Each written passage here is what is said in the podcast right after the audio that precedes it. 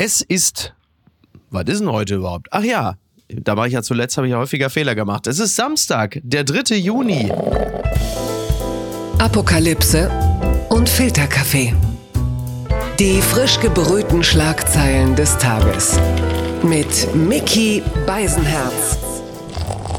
Einen wunderschönen Samstagmorgen und herzlich willkommen zu Apokalypse und Filterkaffee mit der Wochenendbeilage. Und auch heute blicken wir ein bisschen auf das, was wir uns aufgespart haben fürs Wochenende. Was ist denn so im Feuilleton, in der Popkultur, in der Gesellschaft los? Worüber müssen wir reden? Was, was hat sich da so angestaut? Und da freue ich mich sehr, wieder mal mit jemandem zu reden, den ich schon vor langen Jahren interviewt habe, als ich noch eine, eine Radiosendung in Berlin hatte. Und dort sitzt er gerade. Er ist ist Autor, Journalist und Reporter. So hätte ich ihn angekündigt, aber Wikipedia, und das fand ich einfach toll, hat ihn, hat ihn angekündigt und zwar als deutschen Schriftsteller, Abenteurer, jetzt wird es immer besser, Filmemacher und Vertreter des Gonzo-Journalismus. Herzlich willkommen, Dennis Gastmann. Danke für die Einladung. Ja, Vertreter klingt ganz besonders charmant. Ja, absolut. Also zwei Dinge. A, wie glücklich bist du über das Attribut Abenteurer? Das ist ja toll. Ne?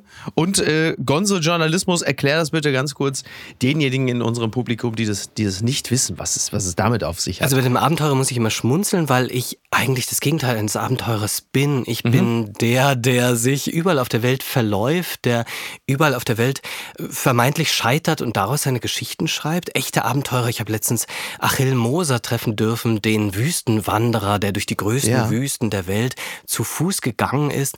Der erzählt von Sand Sandstürm, der erzählt davon, wie er Kiesel lutscht ähm, unter einer Plane, während der wehende Sand über ihm fliegt, sozusagen, um den Speichelfluss zu halten. Ja. Ich würde Gonzo-Journalismus heute mit weitem Abstand bezeichnen, einfach seine Geschichte mit voller Leidenschaft anzugehen, sich voll in die Geschichte hineinzubegeben.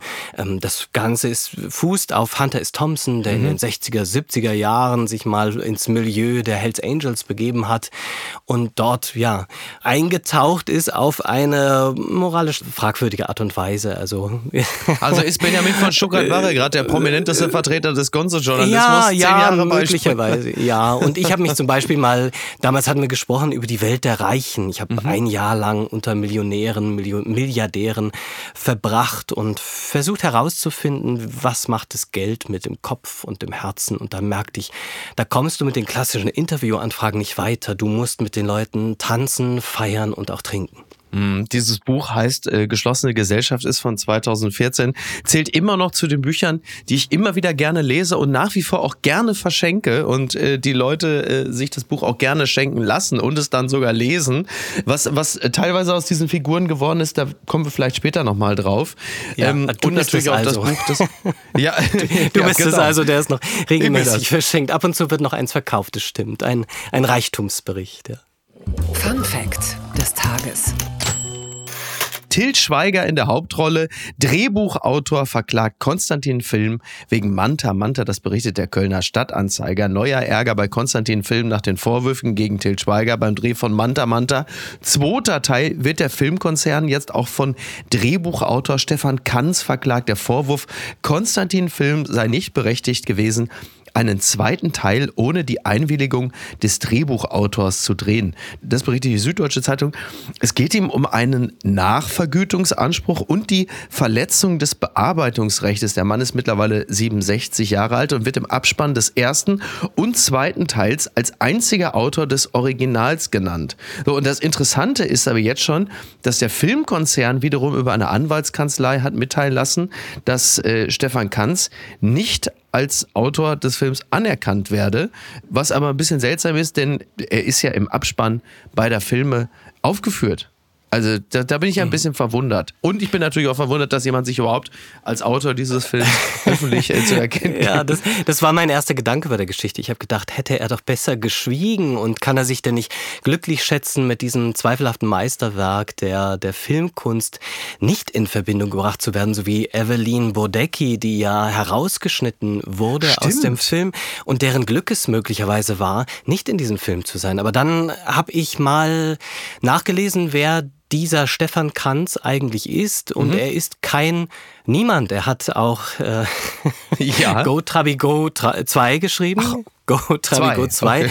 Aber er ist unter anderem auch einer der Väter des Münsteraner Tatort-Duos und vieler ja, anderer Tatortproduktionen. Ja, also dieser Mann möchte nach eigenen Aussagen auf die Situation der Drehbuchautoren und Autorinnen in Deutschland hinweisen, mhm. die, wenn man so sich umhört, eine miese ist. Also ja. das Drehbuchschreiben scheint eine unglaublich undankbare Aufgabe zu sein, schlecht bezahlt, immer am Rand, immer bist du so kurz vor dem Herausdrängen aus dem eigenen Film und von geplagt von von den ständigen Änderungswünschen von Leuten, die ändern, um einfach zu ändern, glaube ich. Ja.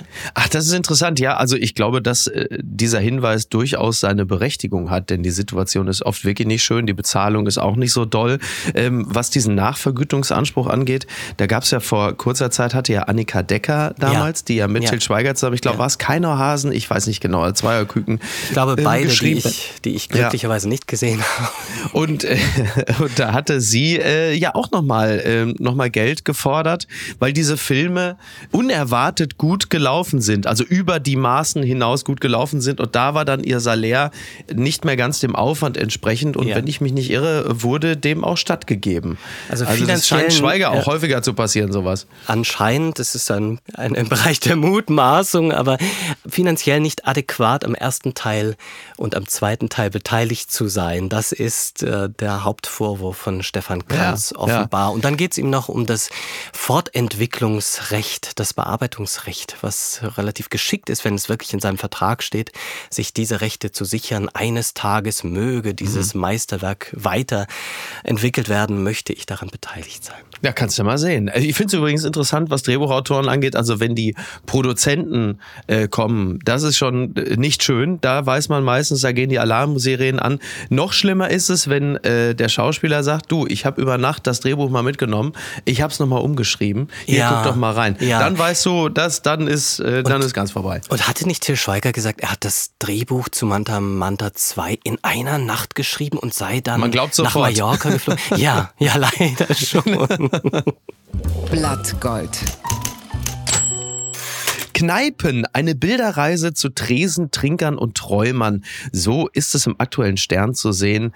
Äh, Deutschland ist ein Kneipenmärchen, eine Bilderreise, wie gesagt, zu Tresen, Trinkern und Träumern. Das Ganze hat Moritz Herrmann zusammengestellt und es ist im aktuellen Stern eine wirklich ganz tolle Fotoserie. Es beginnt schon mit der Kneipe zum Glaskasten im Arbeiterviertel Barmbek in Hamburg. Viele der Stammgäste haben noch die alten Zeiten erlebt und treffen sich hier abends gern auf ein Bier. Und diese Bilderserie im Stern ist wirklich ganz toll gelungen. Also es gibt so diverse Kneipen in Deutschland, auch in Dresden beispielsweise. In einem anderen, in einer anderen Kneipe ist sogar ein Pferd. Das steht da nicht auf dem Flur, sondern es guckt da quasi irgendwie mehr oder weniger so zum Fenster rein. Und äh, ich muss sagen, beim, beim Anschauen äh, des Printmagazins, da äh, hatte ich also spontan Lust, sofort mich in eine Kneipe zu setzen. Ich habe das Heft gelesen, allerdings also um 11 Uhr äh, morgens. Wobei das in der einen oder anderen Kneipe jetzt auch kein, das wäre jetzt kein Grund, einem da nicht eine Pilztulpe hinzustellen. Äh, ja, ja, diesen Glaskasten kenne ich. Also wir mhm. wohnen nicht weit von ihm entfernt und ich muss gestehen, dass ich noch nie mich hineingewagt habe. Und so ja. ist es ja oft mit solchen Kneipen. Ich werde oft gefragt, wo beginnt denn das Abenteuer? Mhm. Was ist ein Abenteuer überhaupt? Und ich sage manchmal, es beginnt schon da in dieser Eckkneipe, wo die, wo die Männer mit den Kutscherwesten sitzen und ja. rauchen und du dich fragst, was für Gestalten. Äh, sie mhm. sitzen dort seit Jahrzehnten offenbar und was hat diese Kneipe zu erzählen? Was hat dieser Tresen zu erzählen? Was haben diese Leute dort erlebt? Einfach mal hineinzugehen. Ne? Das ist für jemanden deiner Profession, glaube ich, wirklich ein, eine Mine aus der man äh, unendlich viel schöpfen kann. Also ich habe das auch schon einige Male gehabt, dass ich in solchen Kneipen war und ich habe dort wirklich spannende Dinge erfahren, mir irgendwie eine Schillerlocke mit jemandem geteilt, äh, der äh, unglücklicherweise äh, auf dem Kiez, äh, also quasi, er saß dann irgendwann wegen Körperverletzung mit Todesfolge. Ja. So, also man hört ja. einfach ganz viel. Oder ich saß in der Kneipe, da lief ein Schäferhund über den Tresen. Äh, Lady, ja. der Schäferhund hieß Lady, daran habe ich mich erinnert, fand ich auch toll. Und in einer Kneipe in Bochum, in der Pinte, Da hat der Wirt mal damals, äh, da saß ich mit meiner Frau, spontan eine Lokalrunde gegeben, als äh, ruchbar wurde in der Kneipe, dass Helmut Kohl gerade gestorben ist. Und da hieß es nur, ich habe den Dicken gehasst. Und dann gab es eine Lokalrunde. Ja, so viel dazu meine Heldengeschichten, ich bin meinem Kumpel Schucki unheimlich dankbar, dass er mich irgendwann mit Mitte 20 mal in den Kiez eingeführt hat und mich von Kneipe mhm. zu Kneipe geschleppt und getragen hat. Er selbst hat im Blauen Peter ah, ja. gekellnert und zwar so intensiv, dass er am Ende draufzahlen musste, weil er an diesem einen Abend zu viel getrunken hat. Ich erinnere mich natürlich an den goldenen Handschuh, wie ich da Arm in Arm mit einer Obdachlosen getanzt habe, sehr beschwingt. Ein Herr, der irgendwann reinkam, ein, ein Album, ein Fotoalbum auf den Tisch legte und uns Fische zeigte. Also er war Angler offenbar und er erzählte okay. uns von der Magie des Angels und bis hin zu jemandem, den ich mal im Clochard war das, glaube ich, diese mhm. Kneipe, die 24 mhm. Stunden immer geöffnet ist, ähm, auf dem Tisch hab onanieren sehen. Ach Mensch. Ja, einprägende Geschichten, die manchmal, wenn es zu nah und zu eng und zu bedrohlich wurde, nur durch ein kräftiges Sam Paule gelöst werden konnten. Also dann lösten sich die Leute, streckten die äh, Arme in Euphorie in den Himmel und, und feierten und man konnte flüchten. Ja, so, aber in dem Moment in der Kneipe aber auch der Satz, äh, ich habe jetzt Lust auf ein paar Shots, also auch völlig, völlig miss missverstanden worden. Oh Gott. Unterm Radar. Am Watzmann in Bergnot, so schreibt der Spiegel über gerettete Urlauber, die sich über den Service der Bergwacht beschwert haben. Zwei Urlauber aus Nordrhein-Westfalen sind bei einer Wanderung am Watzmann in Bayern in Bergnot geraten. Ihre Rettung war für alle Involvierten riskant. Besonders dankbar zeigen sie sich jedoch nicht. Also ein 37-jähriger Mann, eine 39-jährige 29-jährige Frau aus dem Münsterland und die haben sich dann äh, ein bisschen verschätzt am Watzmann. Da kam die Bergwacht. Es waren übrigens insgesamt 16 Bergwachtler und zwei Helikopter. Sieben Stunden hat das Ganze gedauert. Und ja, die beiden waren dann ihren Rettern nicht wirklich dankbar, denn die Retter mussten dann diese beiden anweisen, dass sie äh, zum Beispiel da ihr, sie konnten jetzt dann ihre, was war das, ihr Zelt nicht mitnehmen und mussten einfach schnell ihre Sachen da lassen. Ich glaube, es ging um den Hüttenschlafsack. Der Hüttenschlafsack, das, das war's, muss genau. ein sehr teures Exemplar gewesen sein, das sie nicht zurücklassen ja. wollten. Mhm. Schlimm habe ich gedacht, als ich das gelesen habe. Schlimm, dass sowas heutzutage in unserem Lande möglich ist. Also, dass man nicht ein bisschen Service erwarten kann, wenn man gerettet wird. Dass man nicht ein ja. bisschen Komfort Oder? Finde ich auch. Äh, bekommt dafür. Also, Sie haben ja dann wohl auch gesagt, Sie seien in medizinischen Verhältnissen, wo es um Gesundheit geht, Sie seien nie so schlecht behandelt worden. Ne? In keinem Krankenhaus, in keiner Arztpraxis. Da, da empöre ich mich gerne mit. Ja, das ist aber wirklich auch wahnsinnig zeitgeistig ist wirklich so Classic Millennials auch, ne? So der Server, irgendwie, äh, wir haben überlebt, äh, Rettung war okay, aber insgesamt Service unfreundlich. Ja. Äh, ich gebe zwei Sterne. Genau. Und ich muss Sterne abziehen, ja. Ja. Fantastisch. Wenn Ihnen diese Rettung gefallen hat und hier ist noch eine kleine Aufmerksamkeit der Bergwacht, ja. dann bewerten Sie uns doch bitte bei TripAdvisor. Morgen vielleicht schon der Skandal des Tages. The Guardian meldet, AI-controlled US military drone kills its operator in simulated test. No real person was harmed, but artificial intelligence used highly unexpected strategies to in test to achieve its mission and attacked anyone who interfered.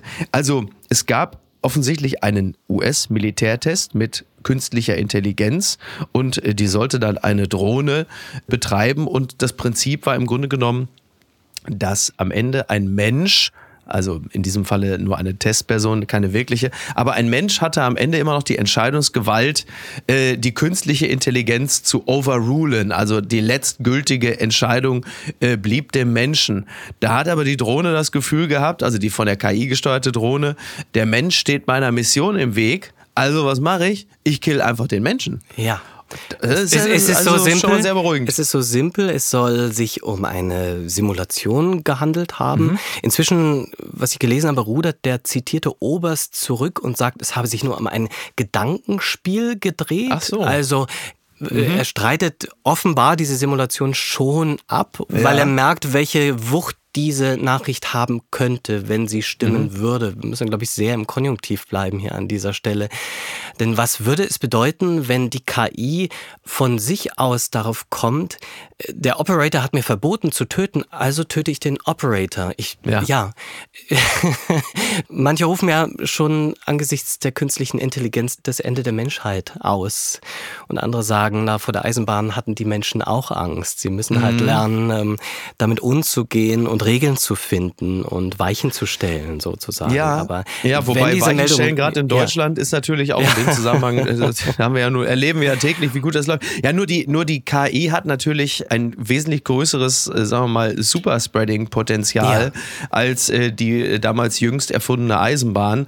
Also die Bedenken sind durchaus nachvollziehbar, vor allen Dingen, wenn sie von Leuten kommen wie Sam Altman, das ist ja, glaube ich, der Chef von, äh, was ist es, irgendwie ChatGPT oder so. Also ein führender, quasi ein, ein, ein führender Kopf im Bereich der künstlichen Intelligenz. Und er selber und auch viele andere flehen ja jetzt schon fast die Politik an, bitte, bitte reguliert uns, weil sie es offensichtlich von sich aus selber nicht können oder nicht wollen oder möglicherweise Angst haben, wenn Firma 1 sagt, also wir begrenzen jetzt hier unsere Forschung, wir machen jetzt nicht weiter, haben aber Angst, dass Firma 2 bis 8 trotzdem dann weitermachen und, setzen jetzt darauf, dass die Politik da den berühmten Rahmen steckt. Ja, Scheint also, mir aber auch nicht sehr realistisch, dass das passiert. Es wirkt so wie Hilfe, wir haben ein Monster erschaffen, als mhm. sei, und manche sagen das ja auch so, künstliche Intelligenz eine Art neue Lebensform. Und die Frage ist, wie wir mit ihr leben und ob wir koexistieren können mit dieser künstlichen Intelligenz. Ja, und, und der Gedanke ist ja eigentlich, dass sie uns hilft. Also die, ja. so wie die KI sein soll, wäre, ja. würde sie ja Sekretärsdienste machen oder, genau, das ist das, oder lästige Schreibarbeit. Ja, das ist das, was ChatGPT selbst sagt, wenn man sie fragt, das habe ich getan, Hand aufs Herz, wie böse bist du? Mhm. Dann sagt ChatGPT, Bösartigkeit sei keine Kategorie und was ich bin, ist ein Assistent oder eine Assistentin des Menschen. Stand jetzt. okay, sozusagen. das hätte vielleicht Putin ja. von sich auch irgendwann Anfang gesagt. Äh, möglicherweise. Auf die Frage, wie böse sind Sie? Da wäre wahrscheinlich wäre die Antwort ähnlich ausgefallen. Ich möchte doch nur helfen.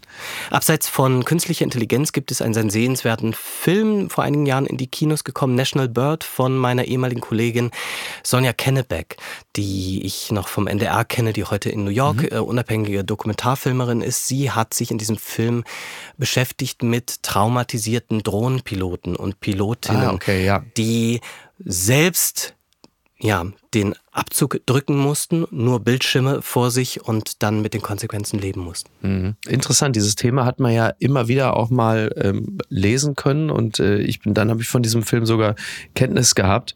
Man stellt sich das ja mal so abstrakt vor, dass die Drohnenpiloten oder die Leute am Abzug eigentlich, und das Wort eigentlich, ne, Türsteher zwischen Wunsch und Wirklichkeit, gar keine wirkliche emotionale Bindung zu dem haben, was sie da äh, getan haben. Aber das scheint ja offensichtlich anders zu sein.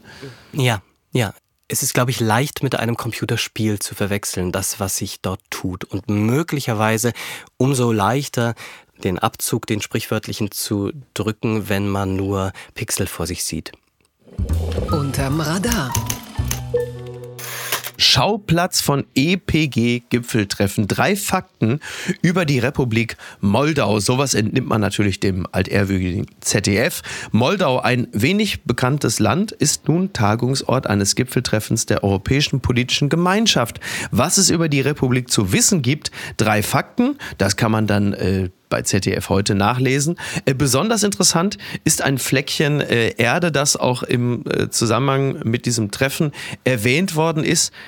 Die meisten von uns können aber nicht wirklich etwas anfangen mit der selbsternannten Republik Transnistrien. Es klingt sogar fast, als sei es irgendwie ein Ort aus einem Sketch, aber es gibt ihn wirklich und das weißt du, weil du da nämlich schon gewesen bist. Ja, ich habe einmal ein Buch über unentdeckte Länder geschrieben ja. und dabei Transnistrien besuchen dürfen. Erinnere mich an lange Fahrten von Chisinau in, in Moldau durch Sonnenblumenfelder, bis wir dann irgendwann an die Grenze kamen. Und dort wurden wir dann erst kontrolliert von moldawischen Soldaten, wenn ich mich recht erinnere, dann von transnistrischen Soldaten und später von mhm. russischen Soldaten, ja. bevor wir dann Einzug in die, die sehr kuriose Republik Transnistrien erhalten haben. Damals ähm, und so ist es, glaube ich, auch heute noch, wurde der Geheimdienst dort immer noch KGB genannt. Mhm. Man sagte mir auch, er, er, läuft auch noch wie eine Rolex der KGB, also nicht FSB, sondern immer noch KGB. Ja. Man kann dort den echten Kalten Krieg noch erleben. Lenin ist, steht noch auf dem Sockel. Wir wurden morgens von Gewehrschüssen geweckt. Ich bin mit einem Fotografen damals gereist, oder eine Fotografin. Und ich habe danach gefragt, was, was sind das für Schüsse? Was um Gottes Willen ist hier los? Und ja. unser Reiseleiter, ein Transnistrier, sagt, oh, das, das, sind nur russische Soldaten, die, die üben hier nur, die üben nur. Also die sind überall präsent in Transnistrien, eine Art Schutzmacht damals schon gewesen. Damals, mhm. es war vor sieben, acht Jahren meine Reise.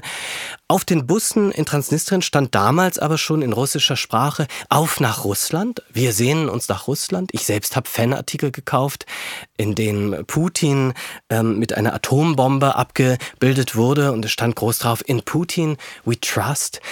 Mir wurde erklärt, dies sei ein Landstrich auf der Welt, der sich eindeutig nach Russland sehnt. Mhm. Die Leute dort hatten moldawische Pässe, sie hatten transnistrische Pässe, sie hatten teils rumänische Pässe, aber auch schon russische Pässe. Alles war schon bereitet worden. Man wartete nur noch auf den Ruf aus Moskau. Und wenn man fragte, Gibt es Transnistrien eigentlich? Ja. Dann hieß es in Moldawien, nein, Transnistrien ist ein Land, das es nicht gibt. Das ist Moldawien, wovon du da sprichst, oder Moldau. Mhm. Die, die Russen sagten, wir haben damit überhaupt nichts zu tun. Gar nichts zu tun. Okay. Und in Transnistrien hieß es, schau uns an. Schau uns an, wir haben ein Parlament, wir haben eine eigene Regierung, wir haben unsere eigene Währung, wir haben unsere Pässe, unseren eigenen Geheimdienst. Wir sind stolz, Transnistria zu sein. Wir existieren, mein Freund. Werbung. Mein heutiger Partner ist Barissimo, die Kaffee-Eigenmarke von Aldi. Ah, ist das nicht eine herrliche Vorstellung? Ihr sitzt in eurem Lieblingscafé draußen in der Sonne, ihr genießt einen herrlichen Espresso in Barista-Qualität und dann fällt euch ein, ja, ich, ich wohne ja auf dem Land. Ich wohne ja irgendwo in der Peripherie. Es gibt ja gar kein schönes Café, wo ich mich hinsetzen kann. Aber ich habe einen Stuhl, ich habe einen Tisch, ich habe einen Garten und ich habe Barissimo. Barissimo von Aldi. Das ist äh, ganz fantastisch, denn man kann sich eine kleine Auszeit mit Barissimo gönnen. Die kleine Auszeit, das bedeutet, mit Barissimo wird das Leben einfach bonissimo. Und das Issimo steckt bei der neuen Kaffee-Eigenmarke Barissimo von Aldi schon mit drin. Barissimo, das ist Barista, Qualität zum Original Aldi-Preis und man muss auf nichts verzichten.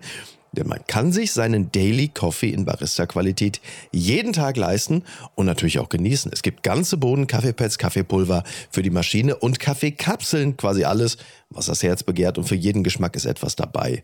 Ah, fantastisch und schöner Espresso Macchiato, das wäre doch jetzt genau das Richtige. Ne? Also mach dein Leben Barissimo exklusiv bei Aldi. Alle Infos zur Eigenmarke von Aldi findest du auf aldi-nord.de slash Barissimo oder auf aldi-onlineshop.de, aber natürlich auch wie immer in den Show Notes.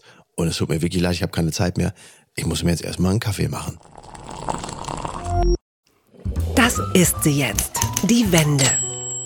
Gürtelrose-Impfung reduziert Demenzrisiko drastisch. Das, äh, schreibt der Fokus, noch immer ist die Ursache für Demenz mit der häufigsten Unterform Alzheimer nicht abschließend geklärt. Zuletzt untersuchten mehrere Studien die Rolle von Viren und Bakterien. Eine Preprint-Studie hat nun den Zusammenhang von Gürtelrose-Impfung und Demenz untersucht mit deutlichem Ergebnis. Also es scheint so zu sein, dass eine Gürtelrose-Impfung die Wahrscheinlichkeit einer Demenzdiagnose um 19,9 Prozent verringert verringern würde, und zwar in den folgenden sieben Jahren. Also ich meine, knapp 20 Prozent, das ist ja nun schon wirklich ein ziemlich beeindruckender Wert. Und äh, wenn man bedenkt, dass 1,8 Millionen Menschen in Deutschland unter Demenz leiden, dann ist es, äh, dann, dann kann man es ja durchaus mal als hoffnungsvolle Botschaft äh, bilanzieren. Also wir sollten hier sicher keine Impfempfehlung abgeben? ja, also nein, aber oh, bitte nicht. Nein, besser nicht. Auch kein, nein, nicht die Impfscheiße schon wieder. Oh, bitte, nein. Besser nicht. Aber das Gefühl, nachdem ich diesen Artikel gelesen habe, ist tatsächlich ein hoffnungsvolles. Wenn es die Möglichkeit gäbe und es scheint noch etwas vage zu sein, aber mhm. diese wirklich furchtbare Krankheit einzudämmen oder das Risiko zu verringern, ja. dann ist jeder Schritt da gut, denke ich. Denn nicht nur ich, viele erleben es einfach, wie ihre Verwandten, wie mhm. älter werdende Personen, geliebte Menschen sich vor deinem Auge, vor deinem sehenden Auge auflösen, wie du sie festhalten willst, aber ihre Erinnerungen schwinden, alles scheint sich einfach, ja, in Luft aufzulösen, bis hin zu deinem eigenen Namen und zu deiner eigenen mhm. Figur. Also ich ja, es ist, so, es ist so grausam. Ja. Ne? Es ist so, so ja. wahnsinnig grausam. Es gibt ja nur noch andere schwere Krankheiten, äh, die einen dann vor allen Dingen körperlich befallen und auch dafür sorgen, dass man möglicherweise auch nicht mehr ganz optisch dem entspricht, wie äh, die Leute einen kennengelernt haben. Ja. Aber auf der anderen Seite, dass so der Geist so vermeintlich verschwindet und dass so nichts mehr, also du wirst, wie du es richtigerweise ja sagst, du wirst vor den Augen deiner Angehörigen ausradiert. Das erscheint mir auch wirklich so der Gipfel der Grausamkeit zu sein, zumal es ja auch für die Angehörigen dann auch ein durchaus eine anspruchsvolle Aufgabe ist, sich an die Person so zu erinnern, was halt eben nicht der letzte Stand gewesen ist, sondern ja. das, was die ganzen Jahre vorher der Fall ja. gewesen ja. ist. Und dann kommen Dinge aus der Vergangenheit hoch. Ich weiß noch in der ersten Phase, wie meine Großmutter sich immer an die Stirn geklopft hat mit der Faust mhm. und gesagt hat, was ist mit meinem Kopf los? Irgendwas stimmt nicht mit meinem Kopf. Und in der ersten Phase, in dieser Phase war es für für sie am schmerzhaftesten, glaube ich, zu mhm. merken, dass sie vergisst. Besser wurde es für sie, als sie nicht mehr bemerkte, dass sich ihr Gedächtnis auflöste. Mhm. Da wurde es für uns umso härter, für die Familie, weil klar wurde, es wird der Tag kommen, da wird sie uns nicht mehr erkennen. Und so kam es dann auch bis kurz vor ihrem Tod, wo sie ihre Erinnerung noch einmal aufflackerte, wirklich fast wie im Film. Sie öffnete noch einmal die Augen, strahlend blaue Augen, mhm. sah uns alle einmal an, konnte uns plötzlich noch einmal zuordnen, wusste, ich bin ihr Enkel, das ist ihr Sohn, das ist ihre Tochter und hat jedem noch mal etwas mit auf den Weg gegeben. Mir sagte sie, mein Junge, zieh dich bitte immer warm an, dass du dich nicht erkältest. Das war unheimlich schön. Der Trick der Woche. Eltern wollen ihr Kind Putin nennen. Behörden wird es zu bunt mit fatalen Folgen im Kindergarten. Das äh, entnehme ich dem Merkur. Es ist eine Geschichte in vielen Akten. Eltern in Schweden wollen ihr Kind Putin nennen. Die Steuerbehörde verbietet es. Sie versuchen es erneut. Insgesamt acht Versuche startet die Familie. Nun folgt der neunte. Eine neue Idee soll die Behörden vom kleinen Putin überzeugen. Doch warum wollen die Schweden ihr Kind nach dem russischen Machthaber benennen, mitten im Ukraine-Krieg? Und wie hat der offiziell namenlose Junge in den letzten drei Jahren geheißen? Also zunächst einmal vielen Dank an Arndt Zeigler, der schickte mir das nämlich via WhatsApp und sagte, diese Meldung schreit doch im Grunde genommen deinen Namen. Und er natürlich völlig recht. Also es ist so, dass Vater Ronny, so heißt er, äh, der schwedischen Zeitung Expressen gesagt hat, naja, man sehe es sofort, der Kleine ist einfach ein richtiger Putin, ja. ne, weil äh, der will alles bestimmen, alles soll nach seinem Willen gemacht werden und das allein scheint dann schon Grund genug zu sein, ja klar, dann nennen wir den Kleinen doch Putin, also nur zum Vergleich, selbst Bushido, Familie Bushido haben ihr Hausschwein äh, Putin, das also einst so hieß, umbenannt. Umbenannt, in Pudding, ja. In Pudding, ja. ja. Und jetzt der Junge. Dabei ist doch Ronny, der Vater des Kindes, schon genug gestraft und sollte aus schmerzvoller eigener Erfahrung doch ja. wissen, was sich gehört. Also eines finde ich daran sehr positiv, weil ich rate immer dazu und ich werde jetzt bald Onkel, mein kleiner Bruder wird Vater. Mhm. Schaut euch das Kind doch erstmal an, bevor ihr es Carlos nennt oder Roxanne. Sieht es wirklich so aus oder nicht? Oder möglicherweise wäre ein anderer Name passender. Insofern erstmal gutes Kind anzuschauen, dann zu überlegen, es sieht aus wie Putin. Mhm. Ich könnte mir vorstellen, dass ein etwas unverfänglicher Name für den Lebenswandel und die zukünftige Karriere des Kindes möglicherweise förderlicher wäre. Man weiß nie, das Ganze ist ja auch immer eine Wette. Mhm. Man fragt sich dann, welche Namen könnten folgen, wenn äh, die schwedische Regierung jetzt diesen Namen Putin erlaubt. Orban, dann kommt der oder achso, dann kommt oder oder oder der Name Putin oder sie schwenken um und sagen, okay, wir haben gelernt, wir haben verstanden, wir nennen ihn Erdogan, wir nennen ihn Orban, liebes Amt, dann geht die ganze Scheiße wieder von vorne ja, los. Demokratisch gewählt, ja. Hello ja. Dictator. Ja, oh, toll, ne? Übrigens, warst du auch so überrascht, äh, Viktor Orban ist am 31. Mai, also vor wenigen Tagen 60 Jahre alt geworden. Ich habe das im Freundeskreis fallen lassen und alle waren förmlich geschockt, dass dieser Mann ja noch so vergleichsweise jung ist. 60 Dabei hatte, ja, ja. Also herzlichen Glückwunsch erstmal.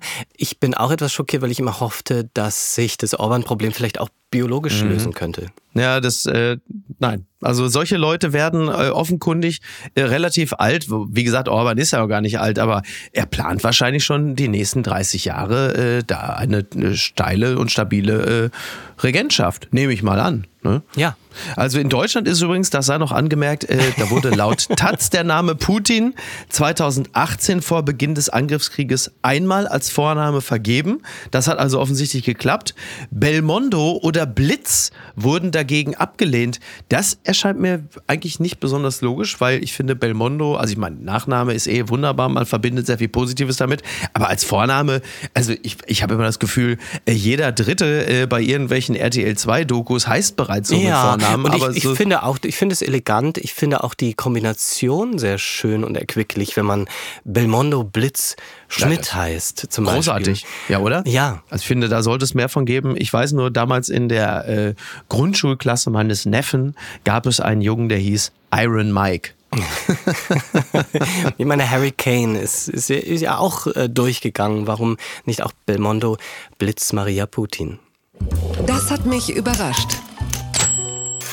Psychology Today meldet Post-Concert Amnesia is not Amnesia. Also es geht wohl darum, dass äh, mehrere Menschen ein Phänomen berichtet haben. Und zwar hatten sie nach einem Taylor Swift-Konzert eine Art äh, Amnesie verspürt. Sie konnten sich an so wenig erinnern. Und deswegen hat jetzt auch Psychology äh, Today sich mit diesem Thema befasst und klärt auf, Leute, wenn ihr glaubt, ihr habt jetzt irgendwie eine Art Amnesie und ihr könnt euch an nichts erinnern, dann äh, ist das nicht die klassische Amnesie, sondern es hat in erster Linie damit zu tun, dass das Gehirn äh, so zwei Wege geht. Also entweder ist das Gehirn so geschaltet, du bist im Moment und du erlebst und bist so auf das Erleben fokussiert. Das kann aber dazu führen, dass du dich an nicht so vieles erinnerst. Würdest du aber anders auf ein Konzert gehen und sagen, ich konzentriere mich jetzt sehr auf äh, gewisse Dinge, weil ich sie unbedingt erinnern will, dann äh, kann es passieren, dass du das Erleben nicht mehr hundertprozentig hast. Das fand ich äh, bemerkenswert. Das geht auch so ein bisschen zurück auf das, was Daniel Kahnemann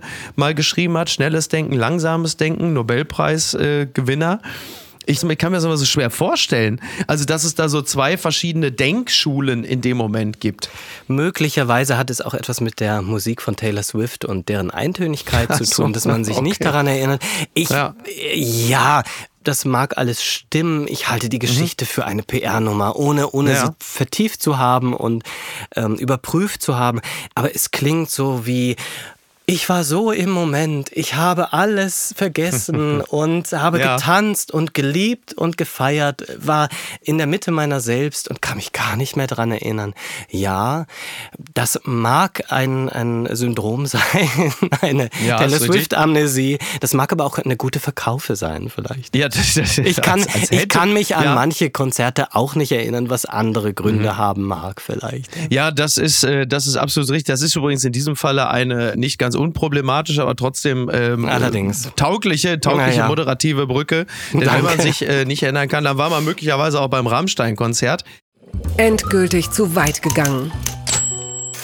Verlag beendet Zusammenarbeit mit Till Lindemann von Rammstein. Das berichtet die Berliner Zeitung. Der Verlag Kiepenheuer und Witsch hat angegeben, die Zusammenarbeit mit Till Lindemann von Rammstein zu beenden. Ein Sexvideo sei schuld. Also Till Lindemann hat ja mehrere Gedichtbände bei Kiepenheuer und Witsch rausgebracht. Die waren ähm, unter anderem da auch schon umstritten, wie man so schön sagt. Es geht unter anderem ja auch um Gedichte, in denen es da um die Fantasie äh, des lyrischen Ichs geht, äh, wie er eine ähm, betäubte Frau äh, vergewaltigt. Da konnte man sich zu Recht aufs lyrische Ich berufen. Und jetzt gibt es aber diese Gesamtgemengelage, dass es ja ein großes Thema gibt in dem Zusammenhang. Also das ist ja so, so mehrgliedrig. Also es gibt einerseits mehrere Zeuginnen-Aussagen, dass es offenbar eine Art Sexcasting gibt für Groupies, die dann ähm, nicht die klassische Party machen sollen mit den Bandmitgliedern von Rammstein, die angeblich wohl ganz gut sind, sondern soll es nochmal eigene Partys mit dem Sänger Till Lindemann geben, die unter anderem dann auch so gelaufen sein können. Ähm, es ist ja alles im Bereich der Mutmaßung, das muss ja alles noch Ja. juristisch geklärt werden, aber es gibt mehrere Zeuginnen-Aussagen, die sagen, dass dieser Sex nicht wirklich einvernehmlich gewesen ist, möglicherweise auch unter Zuhilfenahme von Betäubungsmitteln. Also im Großen und Ganzen eine wirklich sehr, äh, wie sagt man, unappetitliche, schäbige Geschichte, die jetzt zu klären ist. Und der Verlag Kiepenheuer und Witsch distanziert sich jetzt von Lindemann, aber auch vor allen Dingen deshalb, weil es ein Pornovideo geben soll, in dem sogar dieser Gedichtband eine Rolle spielt. Der soll in diesem Video auftauchen. Ich weiß wirklich nicht, was er mit diesem Gedichtband da anstellt in dem Video. Gleichzeitig soll dieses Video aber auch schon Jahre alt sein Ja. und Jahre veröffentlicht sein. Ich finde, dein Nachsatz war der entscheidende, das noch zu klären ist. Ich habe das alles gelesen und auch aus einer gewissen Erschütterung heraus, einer großen, tiefen Erschütterung heraus konsumiert. Ja. Aber das alles passt erstmal sehr gut zusammen. Und das ist aber auch die Gefahr bei der ganzen Sache. Ich glaube, die Gefahr ist, dass du schnell eine große Lust im Kombinieren, im Zusammenschließen entwickelst und wir über Dinge hier reden, die wir den Ermittlerinnen und Ermittlern überlassen sollten. Ermittlungen, die hoffentlich geschehen und wenn sie sich bewahrheiten, haben wir es hier wirklich mit, mit einer absoluten Schande, mit widerlichsten Vorkommnissen und, und schwersten Missbrauch zu tun, der hoffentlich Folgen hat. Aber bis hierhin, ich für meinen Teil möchte mich daran, an diesen Spekulationen nicht beteiligen. Sowas kann man sich nicht ausdenken. Naja, oder halt eben schon. Denn äh, das Buch heißt Dali. Ich hoffe, Dali ist richtig oder ist es Dali? Wie heißt denn dieser Elefant, über den du geschrieben hast und den Jungen, der sich mit dem Elefanten anfreundet?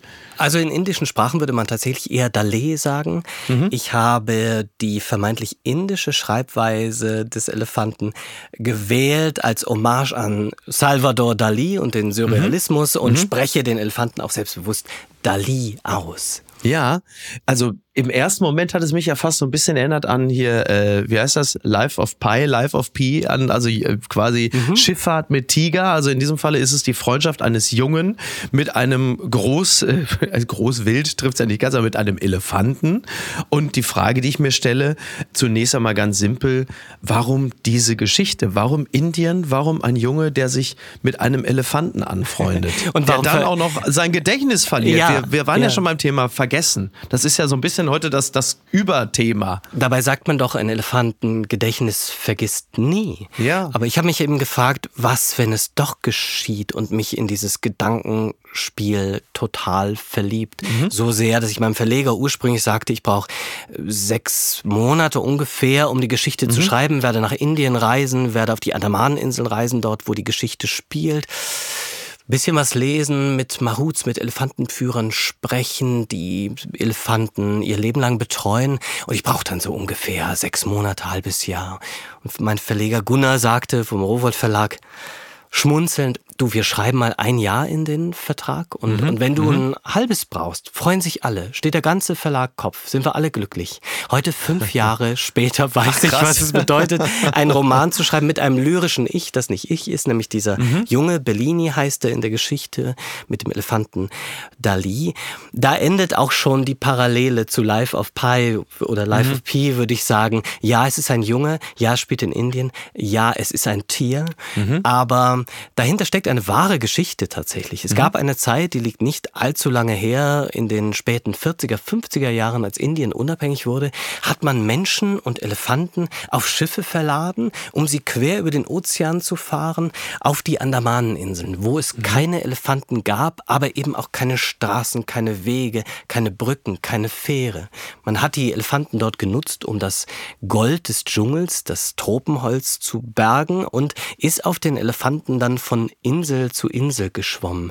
Also um etwas zu bewegen, um Dinge zu transportieren, um Menschen zu transportieren. In dieser Welt, in dieser realen Geschichte spielen die beiden. Ja, und mir geht es darum, Du hast gefragt, warum veröffentlicht jetzt ein, ein Verlag ein Buch in, in dieser Nachrichtenlage über schwimmende Elefanten auf den Andamaneninseln? Mir geht es tatsächlich darum, der Junge erlebt sein erstes Abenteuer und dieser alte, alternde Arbeitselefant, der allmählich die Kräfte verliert und auch sein Gedächtnis, erlebt möglicherweise sein letztes, also was wir gesagt haben, er löst sich auf vor den Augen des Jungen und der Junge muss sich dazu verhalten. Und so wie es mit meiner Großmutter war, bei der ich immer mich dagegen gewehrt habe zu sagen, die ist dement, so geht es auch mit Bellini und Dali. Also der junge Bellini findet tausend Erklärungen, warum der Elefant so ist, wie er ist, warum er launisch wird, warum er Dinge fallen lässt, Baumstämme, warum er einen Konzertflügel, einen Hügel hochziehen soll, kleine Fitzcarraldo-Hommage und Ja. dieser Konzertflügel rutscht den Hügel wieder hinunter und begräbt beinahe zwölf Männer unter sich. Bellini sagt, ja, der hat sich in einen, einen blauen Schmetterling verliebt, der ihm um den Rüssel geflogen ist und deswegen hat er den Rüssel gehoben und das Gleichgewicht verloren, obwohl auch Elefanten farbenblind Also können wir sind. das Also- Buch auch durchaus als metaphorisch begreifen, ja? ich glaube, man kann es als Abenteuergeschichte lesen, man kann es als, als Geschichte voller Erlebnisse, voller leuchtender ähm, Wagnisse betrachten, mit einem Elefantenrennen, mit einem Dampfer, der, den nur noch der Rost zusammenhält, mit einem mörderischen Dschungel und, und Sträflingen auf dieser Insel. Die Andamanen waren mal die größte Sträflingskolonie des British Empires oder die berüchtigste. Man kann darin aber auch eine Parabel auf das Leben sehen, auf etwas, was, was ich und was, was viele von uns erlebt haben. Wann und wo ist dir der Gedanke gekommen, dieses Buch zu schreiben? Ich liebe Elefanten und das habe ich auf einer Reise in Thailand erlebt. Ich, ich war in der Zeit unglaublich viel unterwegs, habe die Welt so schlaglichtartig gesehen. Drei Tage Ja. Panama, ein paar Tage Bolivien, dann ging es in den Dschungel, an den Rio Negro, äh, Amazonas und immer so weiter um die ganze Welt. Äthiopien, Kenia, Taiwan, Japan, bis ich irgendwann nach Thailand kam und nur diese eine Aufgabe hatte, kümmer dich um Elefanten. Und zwar auf einer Farm, wo gerettete Elefanten gepflegt wurden, also alte Elefanten, alternde Elefanten, solche, die vielleicht ihren Bauern getötet hatten und als Killerelefanten bezeichnet wurden, was Ja. sicherlich der falsche Begriff ist, weil der Mensch meistens schuld ist, wenn ein Tier gewalttätig wird. Also ein, ein guter Ort, wo man diese Tiere einfach sehr respektvoll gepflegt hat und ich durfte ihren Stall ausmisten. Ich durfte, was eine Aufgabe war, ich durfte sie schrubben, ich durfte mit ihnen baden gehen und habe festgestellt, dass es denkende Wesen sind, sehr empfindsame, verletzliche Tiere, die mich jederzeit hätten zerquetschen können, aber aber sie waren eben genau das Gegenteil von dem, was wir so häufig in ihnen sehen. Sie waren nicht plump, sie waren nicht, sie waren nicht grob. Im Gegenteil, sie hatten ganz feine Antennen dafür, wo ich mich gerade befand, um nicht auf mich zu treten und manchmal auch in welcher Stimmung ich war. Die, die hatten aber eine sehr starke Wirkung auf mich. Was ist der, wie schön, was ist der, ähm, weil du ja wirklich so viel gereist bist und halt eben ja auch äh, quasi sogar in Buchform die, äh, die unmöglichsten und entlegensten Orte äh, entdeckt hast. Was ist der schönste Ort, an dem du je gewesen bist? Schwierigste Frage, die du mir überhaupt stellen kannst. Ich nenne Aber dir wahrscheinlich einen, auch die, die du auch schon am häufigsten gehört hast, ne? Ja, und äh, sie führt immer dazu, dass ich wahnsinnig lange nachdenke und dann wahnsinnig Mhm. lange rede. Achtung, kleiner Disclaimer, Warnung. Fühl dich eingeladen. Ich, ich erzähle dann von Madagaskar, ich erzähle von Sevilla, ich erzähle von Indien, Rishikesh und auf dem Dach eines Gebäudes am Ganges zu sitzen, mit einem Guru zu meditieren. Ein wunderschöner Ort war für mich einer, den wir eigentlich mit Elend und Schrecken verbinden, nämlich Kolkata oder Kalkutta. Durch, durch Günter Grass in unserem Sprachraum wahrscheinlich für ewig verbrämt, aber als ich dorthin kam, und das ist ja häufig eine Frage, Wem begegnest du dort? Bin ich einem Sarod-Musiker, einem, einem indischen Musiker begegnet, der mich mit dem Satz begrüßt, dem unvergesslichen Satz, Welcome to the City of Joy.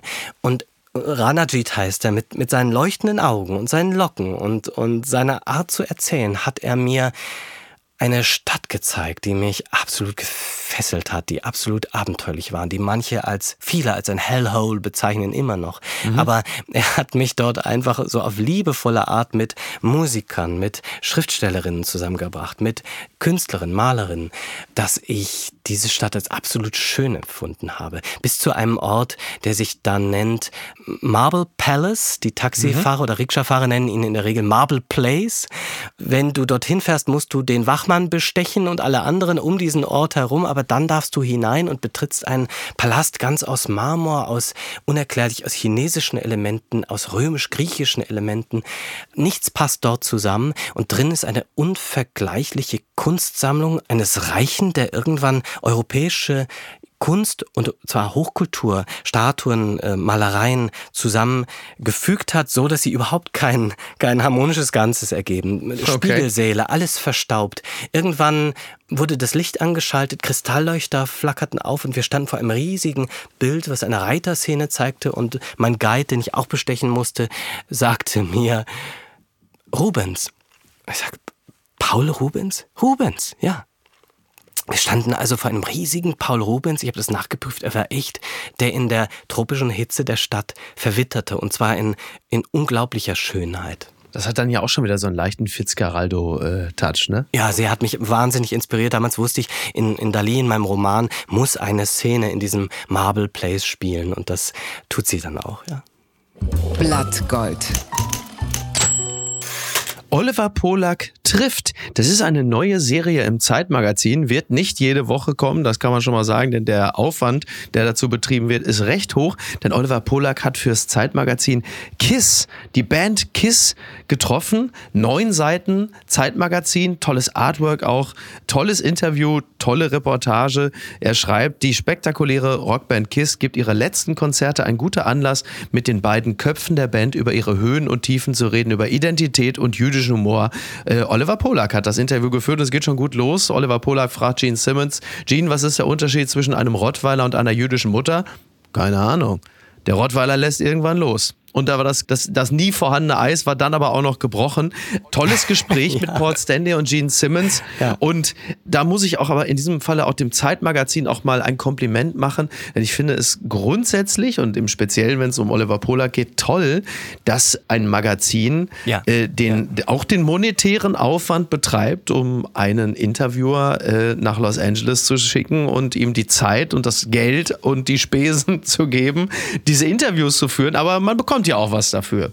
Das ist eine wunderschöne Idee und sie hat mich so erinnert an die große Zeit der Magazine, an, das ist jetzt fast auf den Tag 25 Jahre her, als ich angefangen habe, Journalistik zu studieren und mhm. Tempo und Wiener noch, mhm. noch die Heiligtümer ja, waren und jeder wollte große Reportagen schreiben. Ich habe das mit großem Genuss gelesen, auch, auch mit einem kleinen Neid, muss ich sagen, muss ich zugeben. Ja. Äh, gleich wie er beschreibt, dass sie in einem Hotel namens Sunset Marquis Hotel in Los Angeles mhm. sich treffen, was wahrscheinlich ein Hotel in Flamingo-Farben sein wird, wie ich mir Oder, das vorstellte. Ja. Eine sterbende Schönheit sozusagen, ein Hotel, das in Schönheit vergeht. So habe ich es mir vorgestellt. Viel Pastell.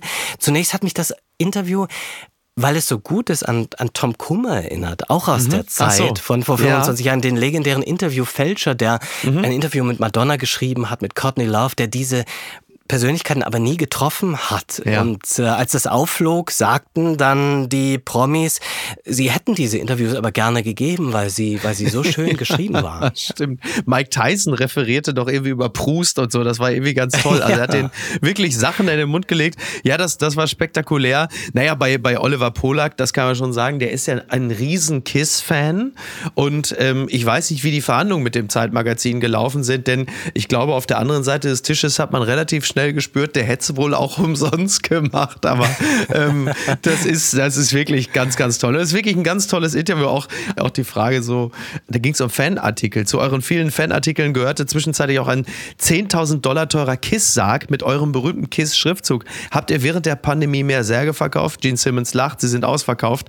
Äh, Oliver Polak sagt, wirst du in einem Kiss-Sarg begraben? Gene Simmons, ich habe noch nicht darüber nachgedacht. Also, sagt Oliver Polak, also ich bin mir relativ sicher, dass du nicht im Kisssarg beerdigt wirst, du wirst keinen Rabbiner finden, der dich mit den SS-Runen auf dem Sarg beerdigt. Oliver, das sollten nie SS-Runen sein, es sollten Blitze sein. Ist euch die Ähnlichkeit nie aufgefallen? Nein, erst als wir Post von der deutschen Regierung bekommen haben, Anfang der 80er Jahre, in der uns mitgeteilt wurde, dass wir die Schrift in Deutschland nicht mehr benutzen dürfen. Siehst du, ich hab's nicht gewusst. Ich finde dieses Interview deshalb so bemerkenswert, weil es so viel Wahrheit und Schmerz enthält gleichzeitig, mhm. weil es vom Humor, vom Lachen ins Weinen, in die Tragödie geht, wenn Gene Simmons erzählt, dass äh, seine Familie, was ich, was ich nicht geahnt habe, nicht gewusst habe, in einem Konzentrationslager mhm.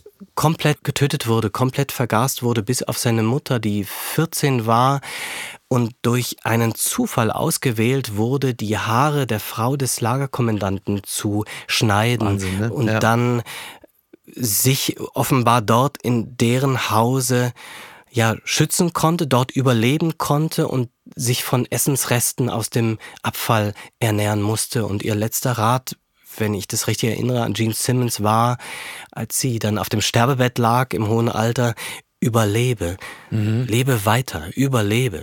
Und trotzdem sei sie so eine positive, fröhliche, ironische, humorvolle Person gewesen. Das hat mich sehr bewegt.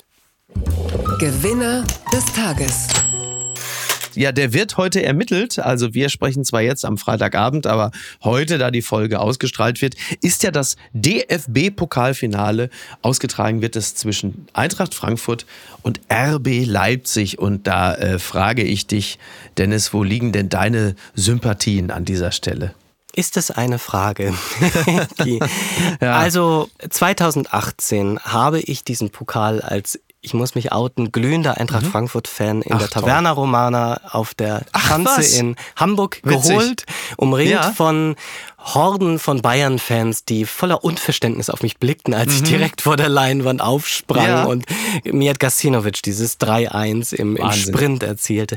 Ja. Ich habe mich irgendwann vor drei Jahrzehnten in Eintracht Frankfurt verliebt, mhm. obwohl ich aus dem Niedersächsischen stamme, zu Frankfurt erstmal keinen Bezug hatte. Und das ist bis heute so geblieben, das kannst du nicht ablegen. Insofern. War es die Zeit von Uwe Bein und Co.? Ja, ja, ja. JJ Okocha, Anthony Vielleicht der beste Jeboa. Nichtmeister aller Zeiten. Eine herrliche Zeit, die sehr schnell zerbrach, als ich dann Fan wurde. Es folgten viele Abstiege und manchmal auch Zweifel, sollte ich wirklich dabei bleiben. Ich habe sogar zwischendurch versucht, mal Bayern-Fan zu werden. oh Gott, merkte aber, du, sein, du, ne? ja, ich bin damals sogar dann Weltpokalsieger geworden, aber es berührte mich leider mhm. nicht in dem Maße, wie mich Eintracht Frankfurt mit dem Europapokal oder mit dem Pokalsieg 2018 berührt hat. Das ist es eben. Und insofern habe ich eine klare Präferenz. Ja, du, du neigst ja auch dazu, ja auch beruflich, dich auch mal in Ecken zu begeben, in denen die Dinge nicht berechenbar und möglicherweise auch nicht im klassischen Sinne schön sind. Und da ist man vielleicht beim FC Bayern mit Ausnahme, äh, vielleicht weniger Monate, die wir jetzt gerade erleben, äh, vielleicht nicht die richtige Adresse. Interessant, Taverna Romana, witzig. Denn da habe ich nämlich 2012 äh, den äh, DFB-Pokalsieg, den Doublesieg meiner Dortmunder Borussia erlebt und da jubelte ich ähnlich ähnlich, äh, so wie du, äh, in Anwesenheit der Bayern-Fans. Die Bayern waren ja auch häufiger mal im Pokalfinalspielen dabei. 2018 wiederum, als die Eintracht gegen die Bayern gespielt hat, hatte ich das große Glück, im Stadion zu sein in Berlin. Und das war natürlich ein unglaublich tolles Erlebnis. Hat wahnsinnig viel Spaß gemacht. Äh, Frankfurter Fans, äh, eine bemerkenswerte, eine, eine, wirklich gute Truppe. Und das hat, hat wirklich ja. großen Spaß gemacht. Und äh, ich und? Äh, halte also ganz eindeutig auch zur Eintracht. Und das ist die Tragik meines Lebens, jahrzehntelang Eintracht-Fan. Ich habe sie noch nie live im Stadion gesehen. Das, ist, das, das ist wirklich bedauerlich. Und ich weiß auch nicht. Auch in, ja. ja. ich weiß noch nicht, ob es klug wäre. Man sagt, never meet your idols. Mhm. Also triff niemals deine Idole. Vielleicht wäre ich dann kein Fan mehr, wenn ich, wenn ich vielleicht die Fans nicht verstehen würde, wenn, wenn mich der Akzent ja. stören würde, wenn, wenn, ja, wer weiß, welche Erlebnisse da auf mich warten würden. Der Akzent ist auch gut. Ich meine, das Hessische, das Hessische ist doch eigentlich der, Nein, der coolste süddeutsche ja. Akzent, oder? Es ist das warmherzig ist doch, und schön. Ja, ja finde ich auch.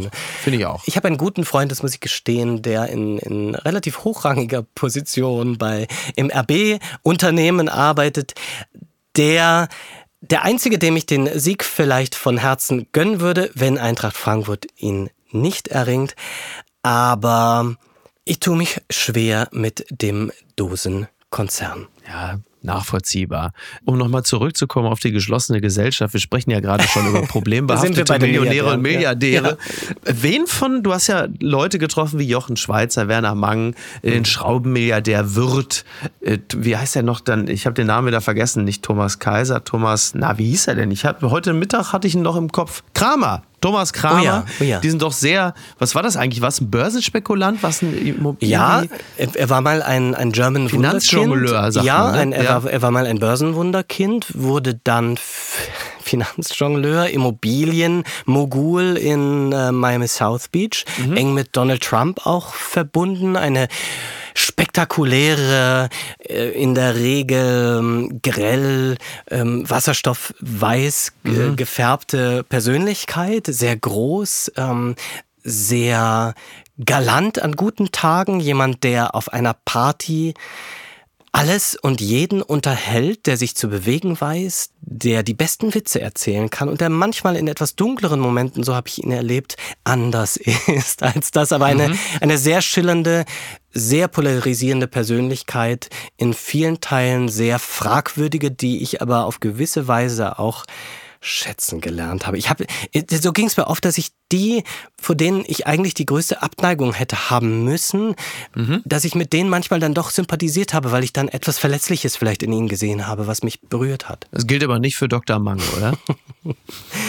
ja, hier muss ich eindeutig Nein sagen. Was so schade war, weil ich hatte mich auf den Schönheitschirurgen Mang so sehr gefreut am Bodensee. Es war eine wunderbare Geschichte. Mein inzwischen verstorbener Großvater mhm. vom Bodensee, der, der Opa Max, der äh, hat lang bei der Nummernschildausgabestelle in Lindau gearbeitet und jahrzehntelang dort gearbeitet. Und der ja. Ähm, bekam die Karriere von Dr. Mang hautnah mit, äh, immer dann, wenn sich Herr Mang Statussymbole leistete. Das erste Mofa, den ersten Käfer, später den ersten Porsche. Dann hat Opa Max das Nummernschild immer ausgegeben und dem Wernerle sozusagen dann dabei zugesehen, wie er es montierte auf dem Park Parkplatz.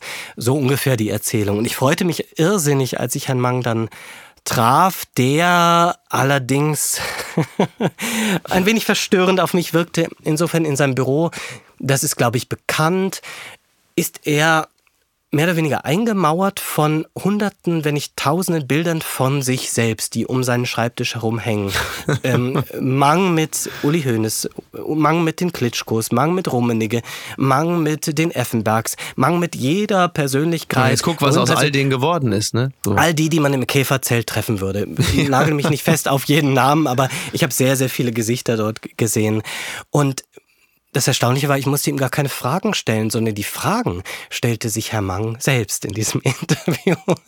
Also ich, ich saß nur da und er sagte, Sie, Sie fragen mich sicherlich, ob ich auf dem Boden geblieben bin. Dazu kann ich sagen, ich bin bis heute ein ganz einfacher alemannischer Junge, der, der alles Geld der Welt weggeben würde, wenn er, wenn er noch einmal so jung sein könnte. Und man nennt es, glaube ich, Textbildschere im mhm. Fernsehkosmos. Dann freue ich mich, dass wir beide ein bisschen dialogischer unterwegs waren als du mit Dr. Mang. Und äh, dieses, dieses Gespräch oder ein anderes würde ich mit dir dann auch gerne wieder führen. Also fühl dich herzlich wieder eingeladen. Dankeschön. An dieser Stelle sei nochmal auf Dali verwiesen. Das ist doch jetzt auch gerade jetzt zu der Zeit, das ist doch die perfekte Lektüre. Wir müssen ja, müssen ja jetzt nicht alle irgendwie, äh, ich möchte jetzt keine anderen Bücher äh, herabwürdigen. Deswegen, ähm, meine Damen und Herren, lesen Sie Dali von Dennis Gastmann.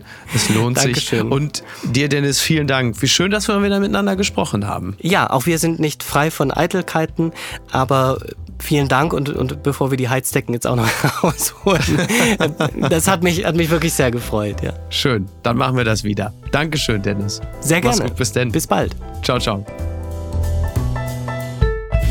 Apokalypse und Filtercafé ist eine Studio Bummens Produktion mit freundlicher Unterstützung der Florida Entertainment. Redaktion Niki Hassania. Executive Producer Tobias Baukhage. Produktion Hannah Marahiel. Ton und Schnitt Niki Fränking. Neue Episoden gibt es immer montags, mittwochs, freitags und samstags. Überall, wo es Podcasts gibt. Stimme der Vernunft und unerreicht gute Sprecherin der Rubriken Bettina Rust. Ich dachte ja, wir machen einen Podcast zusammen, Joko, und dann ähm, hängen wir einfach ab, einmal die Woche, unterhalten uns ein bisschen lustige Alltagsbeobachtung, manchmal politisches ja. Take, dies, das, Feierabend. Was stattdessen passiert, ich muss Sport machen. Naja, Scheiße. Auf eine gewisse Art und Weise ist es aber auch abhängend, ne? ja gut, ähm, das ist aber so, so eine Entwicklung, die man natürlich nicht kommen sieht, wenn man einen Podcast beginnt, wo man aber, wenn man einen Podcast hat, wie wir beide, der jeden Donnerstag erscheint, äh, und Sunset Club heißt, sehr dankbar darüber ist, dass zum Beispiel ein Gast wie Kai Pflaume sagt, hast du nicht Bock auf eine Klimmzug-Challenge? Ja, und jetzt mache ich seit zweieinhalb Monaten, trainiere ich Klimmzüge, bald ist es soweit, die große Auflösung, habe ich es geschafft, einen Klimmzug zu schaffen, also habe ich es geschafft, ihn zu schaffen und die Laune ist im Keller bei mir, außer natürlich, wenn wir uns unterhalten miteinander, aber den Rest der Zeit, den ich nicht mit dir Podcast mache, mache ich ja Sport. Ja, äh, schaltet doch einfach ein und hört rein. Wir würden uns sehr freuen. Und wenn es euch nicht gefällt, sagt es bitte keinem.